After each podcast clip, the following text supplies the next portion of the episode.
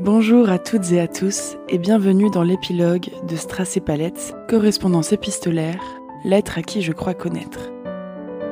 Épilogue, l'écho de ton corps.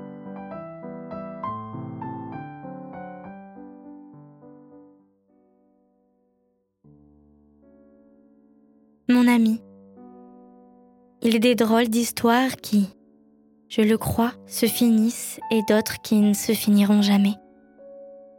Et la nôtre en fait partie. Il m'aura fallu beaucoup de temps, de nombreuses lettres perdues, qui cherchaient à tout prix l'écho de ton corps dans ce vide que tu m'as laissé. Mais j'ai fini par comprendre. Tu ne me répondras plus, non pas parce que tu ne le veux pas, mais parce que tu ne le peux pas. Ma tête et mon cœur ont mis si longtemps à accepter. Mes cellules en sont encore toutes chamboulées. Mais je le sens dans mon corps, cette chose que je n'arrivais pas à dire, vit, désormais dans une partie intelligible de mon esprit. Tu es mort, il y a quatre ans maintenant, tout près de moi. Tu es parti, dans le silence le plus long que je n'ai jamais eu à affronter. Mon ami s'en est allé là, à quelques centimètres de ma peau. Je n'ai jamais su comment te dire au revoir. Je n'ai jamais su si je pouvais te dire adieu.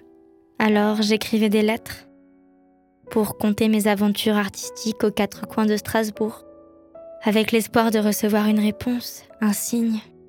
En vain, rien ne venait. Mais le plus surprenant dans cette histoire, c'est que je n'avais pas pris conscience que c'était à toi que je m'adressais dans mes premières lettres. J'écrivais frénétiquement, c'était un besoin urgent, ultime de guérison. Ainsi ces lettres resteront les témoins de mon déni, de ma colère, mais aussi de mon amour, de ma tendresse à ton égard. Je n'ai pas su écrire ton nom. J'avais peur de te reconnaître.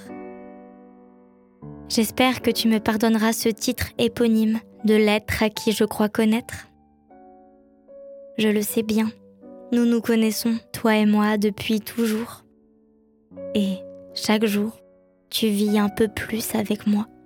Je ne t'oublie pas, je ne t'oublie jamais vraiment. À mon ami que j'aimais tant et qui me manquera toujours, je t'envoie tous mes printemps et mes plus belles larmes de joie. À bientôt peut-être dans une autre vie. Je t'attends.